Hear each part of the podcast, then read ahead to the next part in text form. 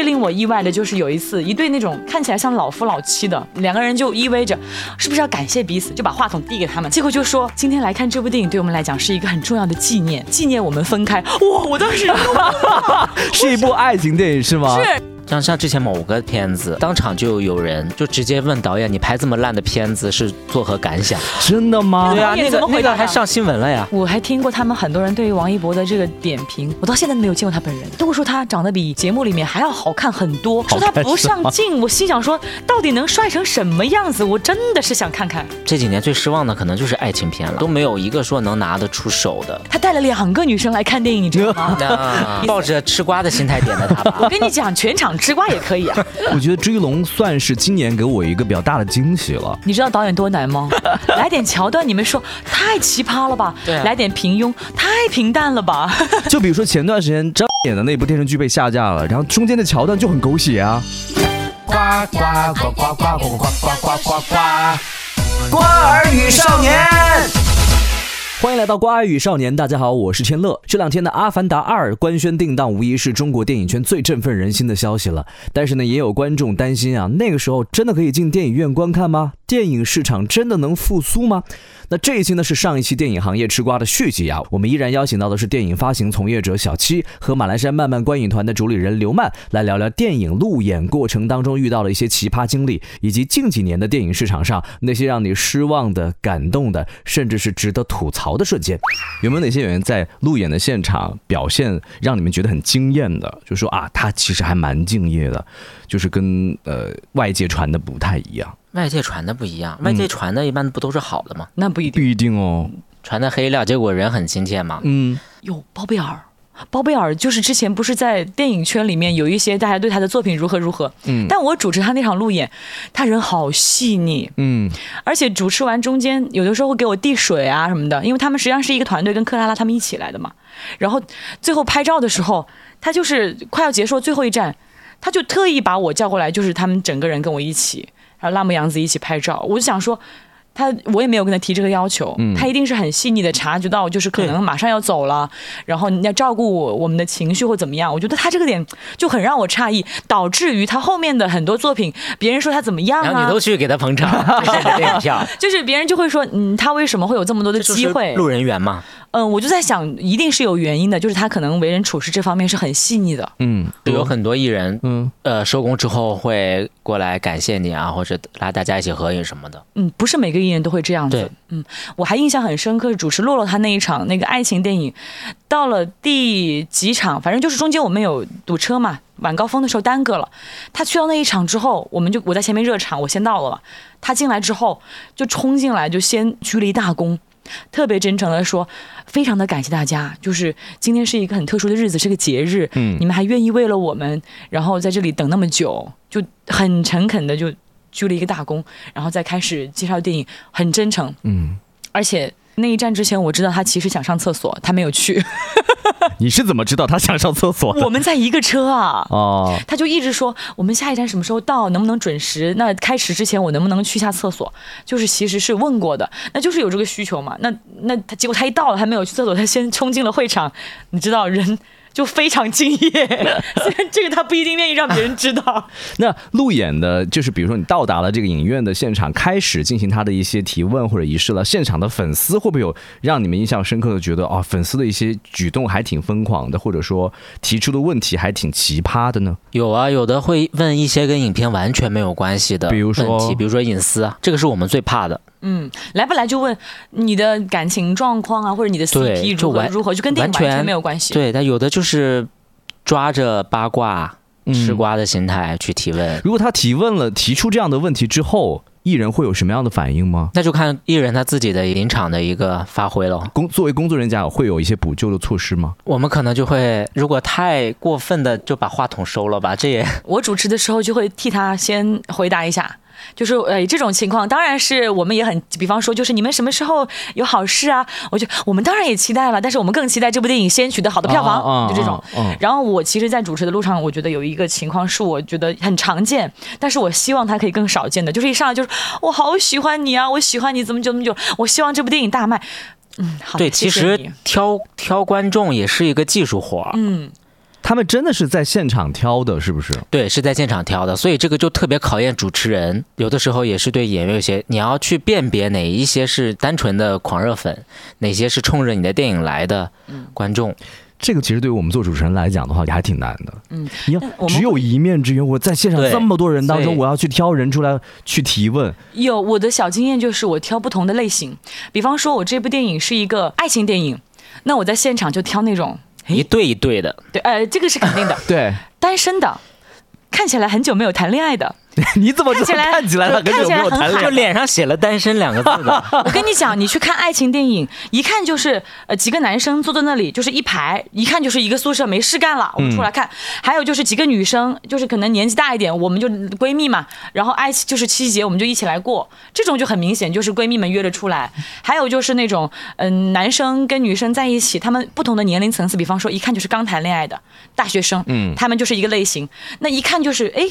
可能刚结婚不久，然后还有的人就是你看他，你在你在前面热场的时候，就会发现有些人的结婚戒指很新，你都能看，真的有八倍镜看的，真的有。我上次就是主持的时候就问，然后聊聊聊，就是然后有一对就说我们昨天刚领的证，然后就秀了一下，还有人就说我们今天下午领的证怎么样，就秀了结婚证，哇，那一幕超棒。但是最令我意外的就是有一次，一对那种看起来像老夫老妻的。坐第一排，然后提问的样子也很诚恳，你就觉得哇，他们两个是不是长跑要怎么样了？他们就说开始就是一两个人就依偎着，是不是要感谢彼此？就把话筒递给他们，他们提问，结果就说今天来看这部电影对我们来讲是一个很重要的纪念。然后我们也是彼此很重要的人，纪念我们分开。哇！我当时 是一部爱情电影是吗？是是哪？你还记得是哪一部吗？也是一部 B 一的，但是我我没有想到过，就是有人会用这种方式来，就是纪念自己的感情告别，并且两个人看上去就是那种很就是朴实无华的爱情状态。然后也像 也像那种守着对方过一辈子那种脸，结果嗯，打开了我的新世界。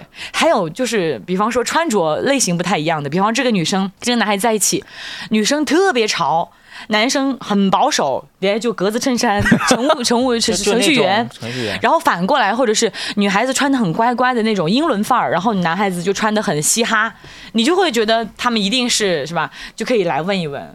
感这个视觉也也视角也是挺奇葩的。然后还有一些电影，就是比方说我们是一些，呃，类似于亲情型的，嗯，那你就更好了，你就小孩子带小孩子搞一搞。还有谁刚哭过的？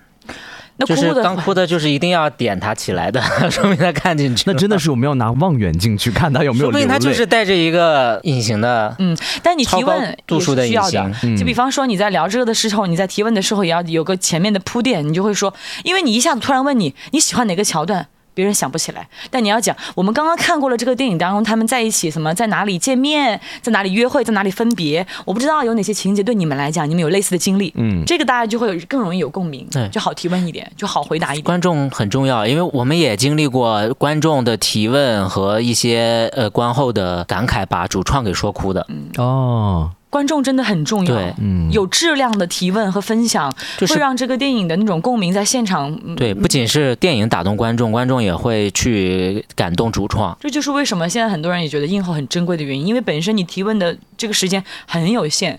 人跟人见面本身也是一种很难得的时空造就嘛。那你提了问，你的这个问题的质量很高，可能这是一生的回忆也说不定。像那种现场求婚的呀，现场表白的呀，我真的那次就真的是逼到一个男生，他带了两个女生来看电影，你知道吗？你知道吗？当时我就很，我就觉得很很有意思。是抱着吃瓜的心态点的他吧？我跟你讲，全场吃瓜也可以啊。我就说。哎，你今天来看电影，怎么两个女生三个人一起？你买的电影票吗？他说是啊。我说你是单身还是有对象？他说我单身。那我就马上问了两个女生，那两个女生都是单身。我就想，我就问他，你自己来看这个爱情电影，带了两个女生，特意请了他们两个，你这是希望看完电影之后谁脱离单身呢？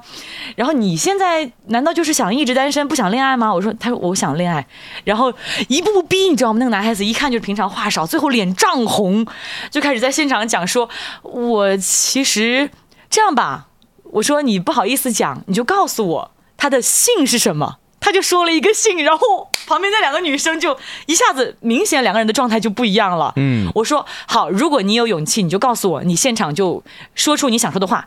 如果你觉得不方便，我们下次再怎么怎么样。那个男生就真的是鼓起勇气面对我，背对那两个女生，就讲了一句话，就我喜欢你，然后就赶快把那个话筒塞给我了。然后我想了想，他这个比较内向嘛，这已经到他极限了，我再逼他，他可能会无法收场，我就没有逼他现场对女生说话。所以是其中的一个女生，当然啦。那另外一个女生来干嘛呢？那我跟你讲，人和人相处，他都是有感觉的。你不能说我请你看电影，然后我也请你看电影，两个人都毫无知觉吧？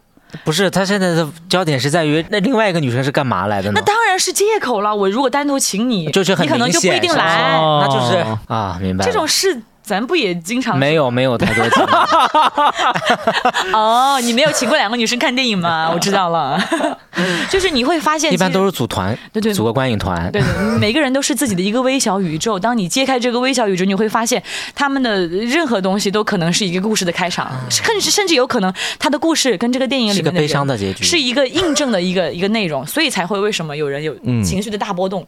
但我觉得在主持现场，或者说在你执行活动的现场，你们应该最讨厌有一些观众会大喊一句话，喊“老公怎么怎么怎么之类的”，你们应该会很排斥这样的一些言语吧？就台下的观众，还台上的演员艺人叫老公的，嗯，只要演员不排斥，对，只要演员不排斥，他随便他叫什么都无所谓。也许说不定这个演员他还是他是喜欢喊完之后他回去还要收五十块钱的呢，你都不排除的。真的吗？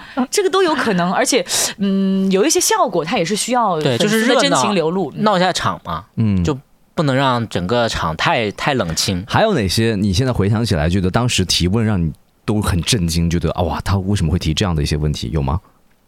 我只是有记得一些比较深度的问题，嗯，就是让导演去给他很耐心的解答这个问题，嗯。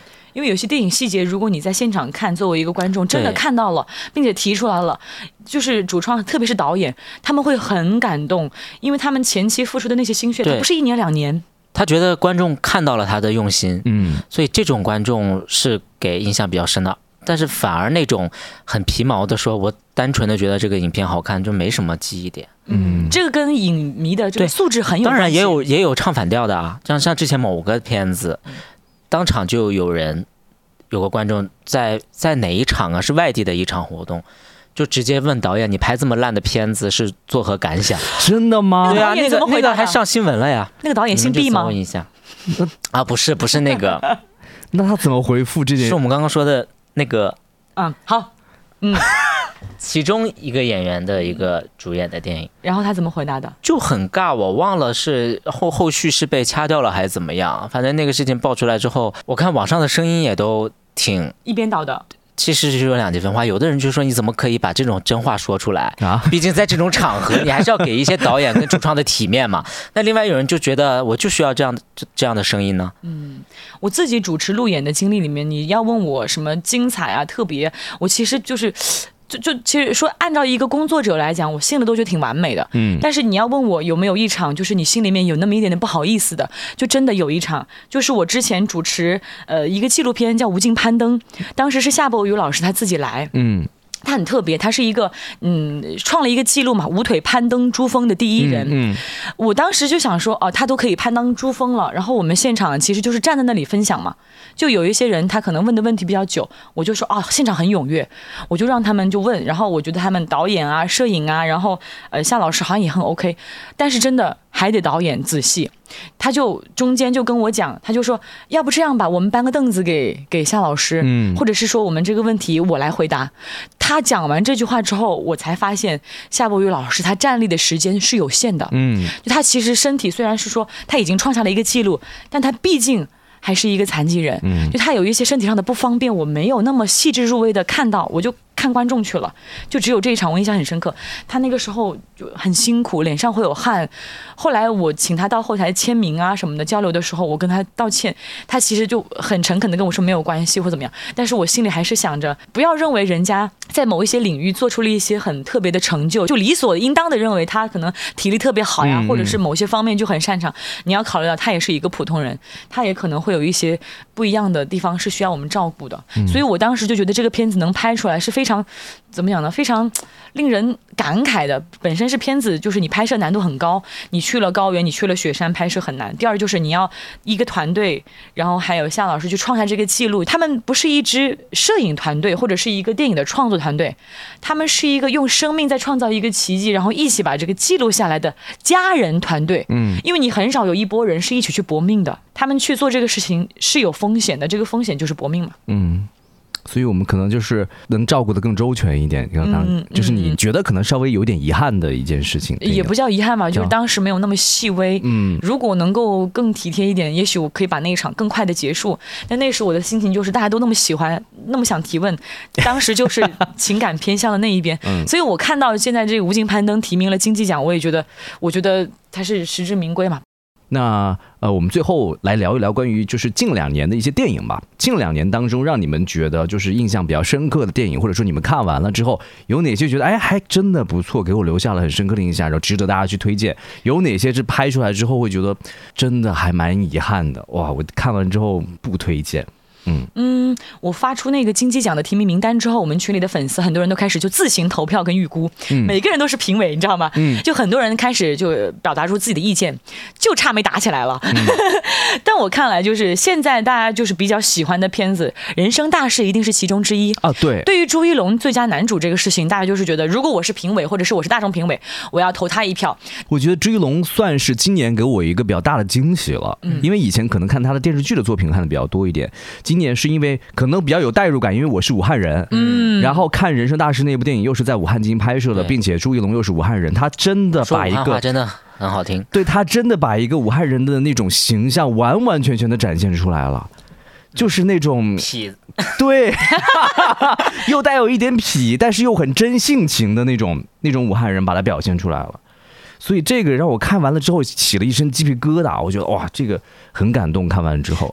这就是为什么大家觉得杨恩佑提名最佳女主是很 OK 的原因，是因为片子本身质量很过硬嘛。嗯，杨恩佑那个角色哇，就是我没有想到一个小女孩能够演成这个样子，卷死你们这些零零后、零五后。你你你你有印象吗？有啊，嗯，就是哭也是因为她呀。嗯，现在的小演员真的都蛮厉害，包括现在很多都是从小演员从从小童星出身的呀，像刚刚说的吴磊啊，还有。诶，杨紫，杨紫也算，对，还有张子枫，就是张子枫主要就在电影圈里嘛。嗯，他们其实本身第一是锤炼，第二，你看我们带过路演就知道，基本上这种后劲比较足的年轻艺人，基本上都很敬业，不管是在演绎上，还是说在跟我们跑路演的那种状态上，不会是说我很呃娇气啊或者怎么样的。那个名单里面，我觉得《爱情神话》应该也是很多人觉得，对，就是还蛮喜欢。这两年的小成本的影片。其实还蛮厉害的，就不像以前大家都只关注一些大制作、大商业片，这两年反而一些小成本的影片成为黑马之后，大家都很关注。我觉得这也是一个好现象啊。嗯，你你印象比较深刻的有哪一部？除了《爱情神话》以外，就是《扬名立万》吧，也算是一个黑马。嗯，另外就是前段时间比较火的，其实，在入围的片单里面，《漫长的告白》也算是相对来讲小成本的。那个是一直想看，但是一直没没机会去看。张律导演介绍这个电影的时候，上次采访他，我觉得那种感觉就像是。哎呀，就是你知道那种爱上的感觉吗？我觉得我都快要爱上张律了，因为他讲的那种。我发现曼曼是比较偏导演型的，嗯，一个观众。我就他都马上要去做导演了，我就 没有没有没有，我就比较偏演员。嗯，呃，我你说漫长的告白，我就当时想冲着倪妮去看一下这个片子，算是不错的了。嗯，那像长津湖这种都很正常了，本身的主演都是久经沙场的老口子，嗯，然后他们提名了这么多次，这次能不能拿奖？其实。怎么讲呢？反而会希望这种来过很多次的老演员能够拿奖，因为他们在这个影坛里面有那么多代表作，但实际上。奖项并不是那么多，就像前面我为什么问小七说那个男演员是几斤呢？是因为现在拿三金的真的很少，拿二金、一金的都是一个小的圈子，就是很容易就能够推断出是那几个人，就是因为奖项很珍贵嘛。嗯，所以刚刚其实说到了很多的一些小成本的电影，在如今这个市场当中比较受关注，有没有哪些你看上去看完了之后会觉得，嗯？离自己的预期会有一定的差距的。我觉得还是期望越大，失望就越大，这个是一个比较正常的现象。哦，那我可能是因为自己做观影团做的很多，有确实也有遇到过一些让你觉得哇，我的时间被浪费了的片子。嗯，所以我会习惯性的在看这部电影之前，我会先看一下评分、演职人员表。真的，我是看演，我不看评分，我看演职人员表。你看那个表，看他们对于工作的这个状态，你就知道他们大概对于这个东西的创作是一个什么样的经历。打个比方说，一个很敬业的，但是很忙的导演，他如果做了一个监制，你看人家忙不忙他都知道，不，因为他有行程安排嘛。接下来有什么片子在拍，你可以这么推断。他如果顺便去做个监制，然后他这个人又不是那种按照我们湖南话讲夹金的人，那他可能这个监制就是请来挂名的。对。但是我们影坛里面有好几个人就是出了名的。麻烦，就是你只要挂他的名，他可能三天两头都要去你那个场子上跑一跑。这种监制，只要是他监的片子，他都会花很多力气时间去盯。那他们矛盾肯定有，但片子质量肯定就会上来。所以你代表的就是一波专业的影迷。嗯，但是我平时还是你作为普通人来讲，对普通人来讲的话，就不会关注到这些特别细的这一点。可能普通人来讲，真的就看阵容。对，对于我来说，最近这几年最失望的可能就是爱情片了，因为。不管今年、去年，呃，五二零的档期或者是七夕档，都没有一个说能拿得出手的。特别让人记忆犹新的爱情片，不像是一四年、一五年那个时候青春片刚带火的时候，像什么赵薇的《致青春》啊，还有《同桌的你》。有没有 考虑过一个问题？可能是你年纪大了。对，这是这是一个问题，因为爱情片很多都是小说 IP 改的嘛，那些小说 IP 已经很经典了，包就是换句话说，就是年代已经时代也不同了，爱情观爱情观变了。现在大家的爱情观在看那些就觉得荒唐。打个比方说，你很多年前你看一些片子当中的桥段，比方说土味情话，你眼前一亮。现在谁跟我讲土味情话，我都一个巴掌。别这样。或者你现在回看《小时代》，但《小时代》又是另外一部分人的青春，可能不是我们的青春。《小时代》它是有点特殊，它在于它聚集的一些元素，就现在看来还是有很多人去追捧的。对，一个是服道化，嗯，还有个就是演员阵容，这是这是到现在年轻人都还是比较喜欢的这个点。那评判标准还有另外一个更直接的，就是预告片。虽然说有一些片子会把最精彩的东西全部剪到预告片里，但是基本上你能看出来，特别是一些武打片。我跟你讲，拳拳到肉这个东西，你看预告片就特别容易看出来。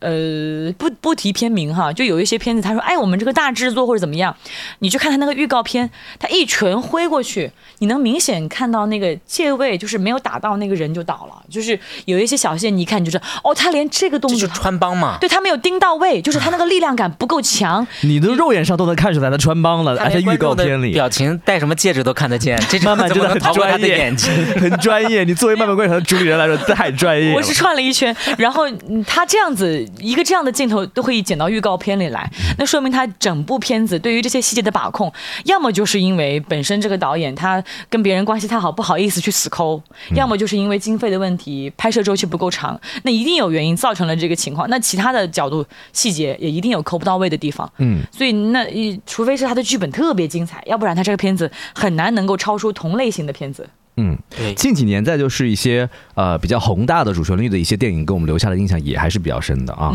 就是。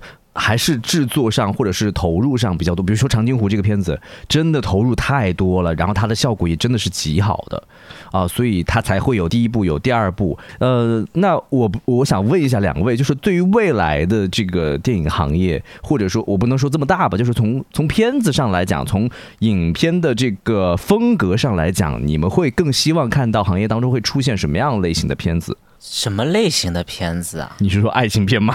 不是吧？当然，爱情片是希望有高质量的爱情片出来的。就是回答你这个问题，应该是所有人都希望全类型的片子都可以蓬勃的。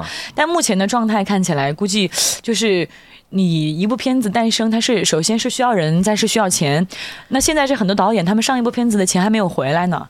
就投资的人的这个怎么讲呢？账还没有结清的情况之下，你让他再去花钱投另外一部片子，嗯，估计难。所以基本上现在我认识的电影圈的朋友都集中在一个幕后创作的状态，蛰伏着，等我的前面的片子我回来了，回了本，上映了之后，我再做下一步打算。嗯，你们觉得比较推荐去看一下他的一些影片的这种演员有吗？不是大家特别熟知的。特别不是特别熟知，嗯，但是他活又很好，演技又很好的，那这种人怎么可能不红？他不会被市场埋没呀。对啊，现在确实很难。但是有那种一部电影还没有上过的。倒是可以提一提，像是王一博啊，嗯嗯，就大家对他的期待度还是蛮高的，嗯，因为他演了那么多电视剧了之后，还没有一部电影上映，所以现在对他的期待度是很高。开玩笑，人家就是这么几部片子下来，感觉票房说不定都会超过很多很多的老从业人员了，是吧？嗯，你是希望他在电影上的一些表现？对，就很期待他在电影上的一些表现。哎，但我说实话，我见过那么那么多艺人。我还听过他们很多人对于王一博的这个点评，我到现在都没有见过他本人，都说他长得比这个节目里面还要好看很多，就是真人比节目里面好看。说他不上镜，我心想说，到底能帅成什么样子？我真的是想看看，希望有机会。好的，到时候这个电影能够走走路演什么的，说不定到时候某个颁奖典礼你就有机会采访他了。嗯，希望吧。哎，我们我们最后我们想听听两位零零后的看法，就是目前来讲，对于他们来讲，近两年的一些电影有没有让他们觉得印象比较深刻的，或者说值得拿来说的？Hello，你是自我介绍一下。嗯，Hello，大家好，我叫周周。嗯，你是一个电影爱好者吗？呃，是的，就是平时呃无聊的时候吧，会比较喜欢看电影，但国内的也看，国外的也看。嗯，近几年让你印象比较深刻的电影有哪些？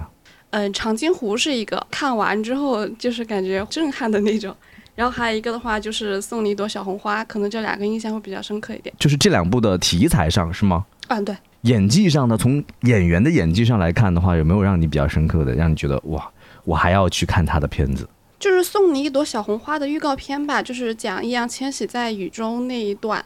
就是可能看到那个片段以后，就会觉得很有震撼，就是让我有一种很想去电影院看的那种感觉，然后就去了。嗯，然后看了之后的话，可能跟心理预期还是有一点点不一样的。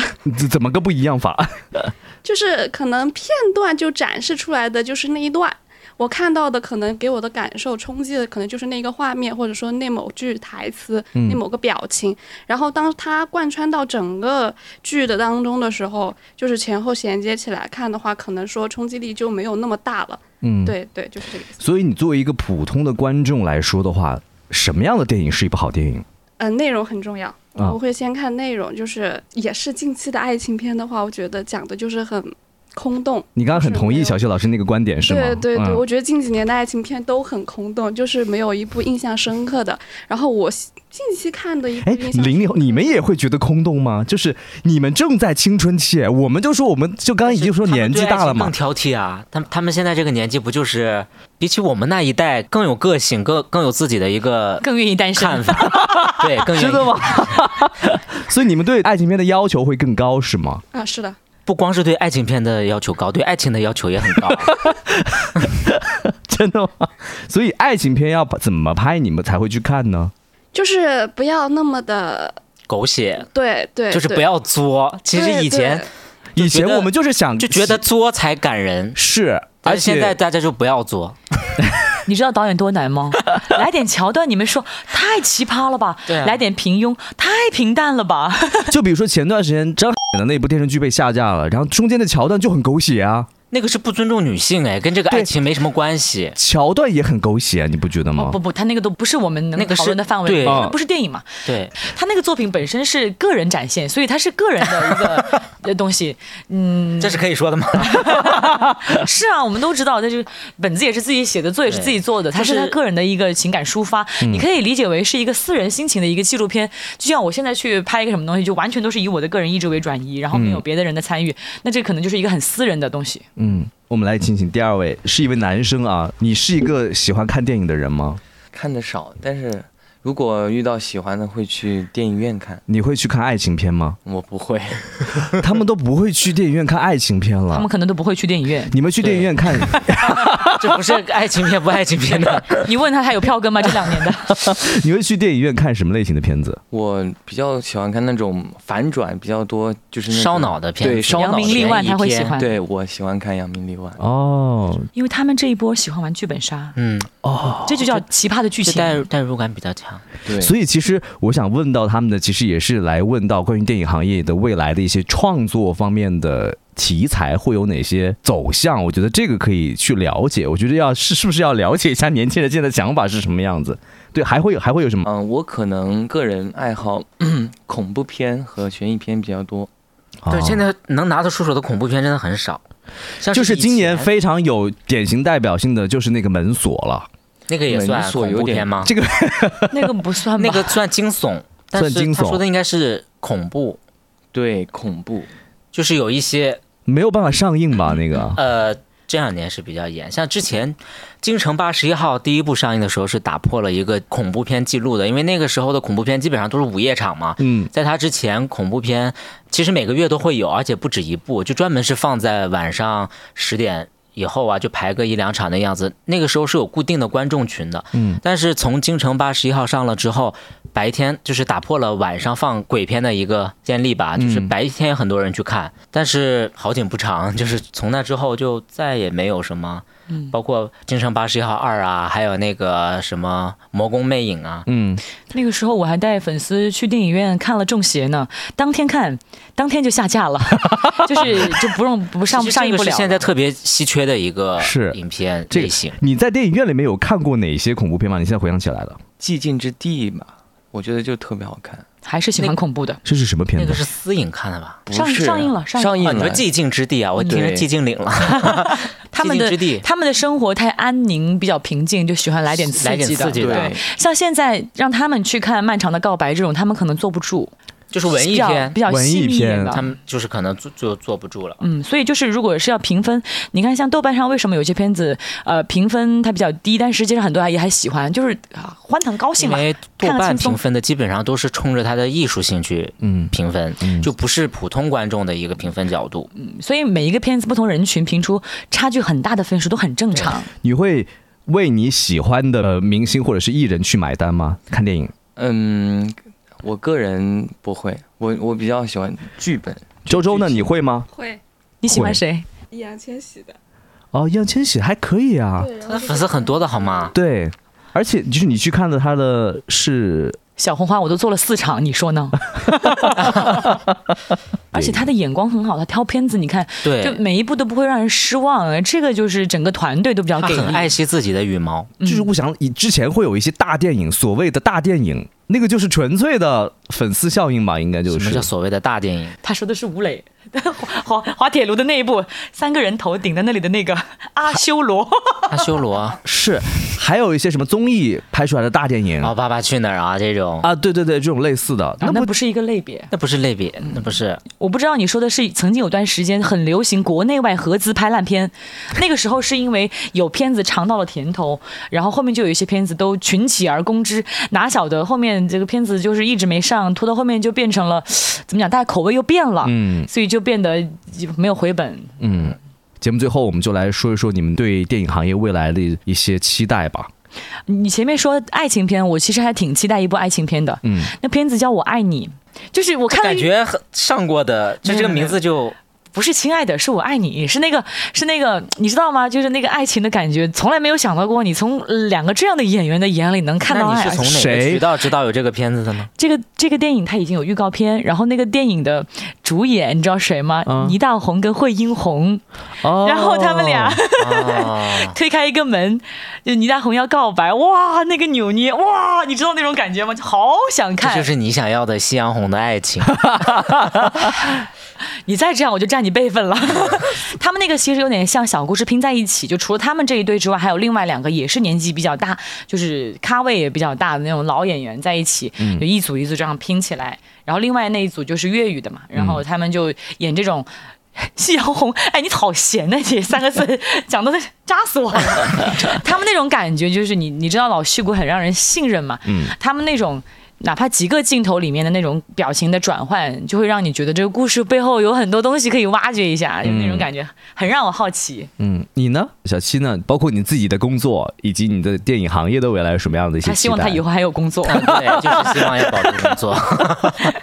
其实现在就是有很多困难，那是一个客观因素吧。嗯因为电影诞生以来已经一百多年了，它是一个我认为是不会被取代的一个艺术，所以也不用这么悲观的去把它想的有多惨，它总会经历它的辉煌，和它的低谷。每个行业都有起起伏伏。对，所以就大家还是要抱着一个向阳的一个嗯心态去看待它。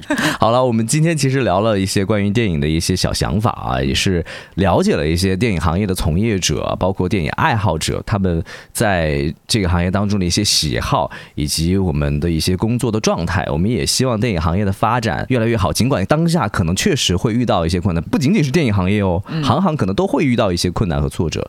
那我们也期待着它能够快速的复苏。嗯，而且接下来我特别特别期待的是，我觉得动画电影未来是可期的，尤其是国漫，对吧？嗯，非常好的一个态势，非常非常烧钱的项目。对，也是动画片太烧钱了，它就一帧一帧画出来的。哎，我真的还想多说一句，就是前段时间我看的那个国漫叫什么来着？杨戬，杨戬。就是让我觉得，就是它是一个新高度。我个人觉得是烧钱的新高度。不过特效也真的是很棒。对，没事，它有系列片，你可以无限期待。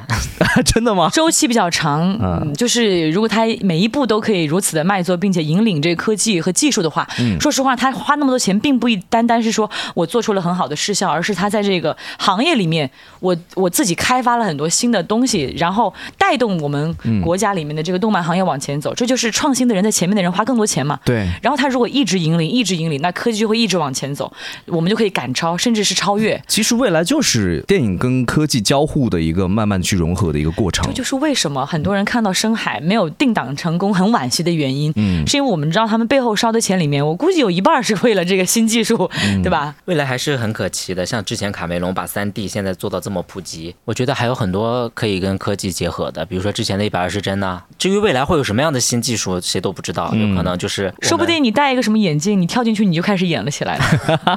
所以我们还是要给自己打打气，对不对？要给电影行业的从业者打打气，同时要给我们的受众、我们的各位观众朋友们说一说，也都欢迎你们去电影院去支持你们自己喜欢的电影。哎呀呀，八卦问我就对啦！哎呀，哎呀呀，原来主角就是他。感谢收听《瓜儿与少年》，我们不只是瓜，更想分享综艺录制背后的精彩故事。欢迎热爱综艺的你订阅、点赞、留言，我们下期再见。